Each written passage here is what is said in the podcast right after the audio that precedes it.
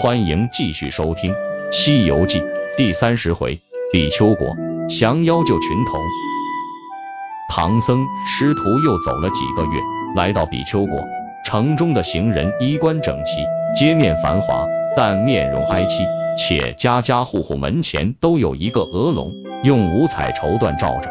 悟空感到十分奇怪，就变成蜜蜂钻到一个笼子里，见里面竟是一个不满七岁的男孩。他一连看了几家，家家都是这样，就变成原样，回去向唐僧报告。唐僧师徒来到驿馆后，就向驿丞打听原因。驿丞本来不愿多言，拗不过唐僧，就说出了原因。三年前，有一个老道送给国王一个十六岁的美女。国王整天和美女在一起，身体越来越弱，太医用尽了良方，都不能治好国王。这老道给国王一个秘方，用一千一百一十一个小男孩的肝做药引，吃后还可以千年不老。鹅笼里装的男童都是从老百姓家里选出来做药引的。唐僧听后觉得太残忍，伤心的流下眼泪。沙僧说那老道肯定是妖精。悟空一听，顿时有了主意。他跳到空中，叫来城隍神、土地神，吩咐了一番。当天晚上，众神仙把所有鹅笼全部偷走，藏了起来。第二天早上，悟空变成小虫，钉在唐僧的帽子上，跟唐僧入朝倒换官文。国王头昏眼花，拿着官文看了又看，才取出大印盖上，递还给唐僧。这时，老道来了，国王和满朝官员都起坐相迎。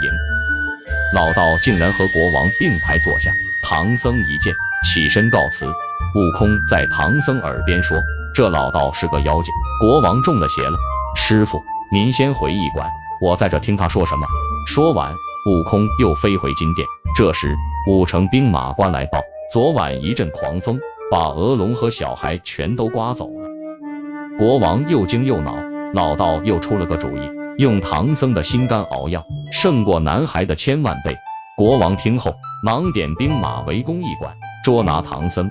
悟空立即飞回驿馆，变回原样，向唐僧报信。二人商量，由悟空变成唐僧，再把师傅变成自己。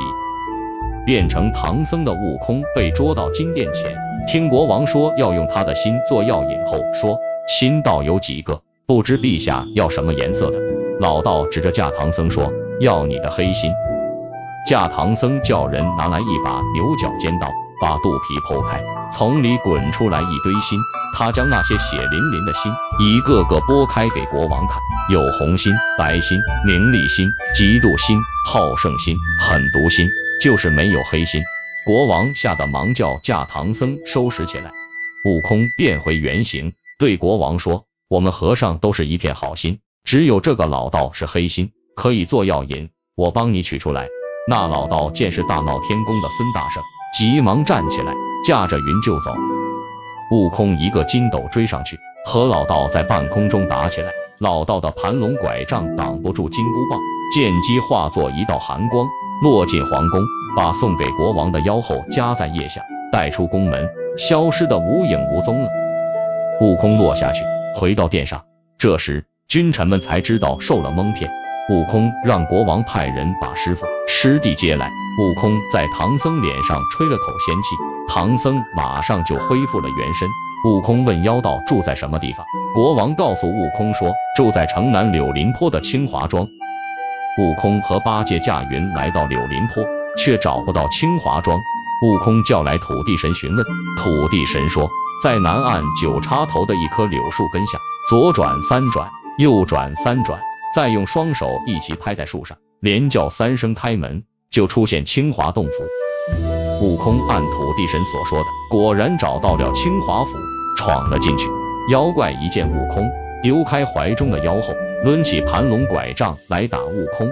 悟空把妖道引出洞府，八戒立即举起钉耙就打。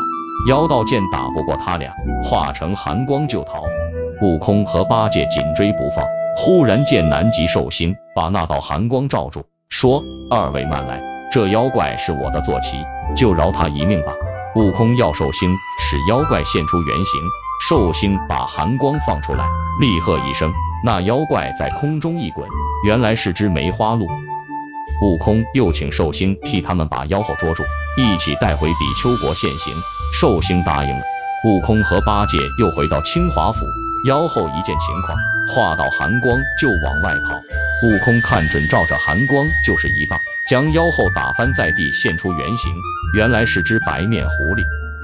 八戒抓住狐狸尾巴，提出清华庄。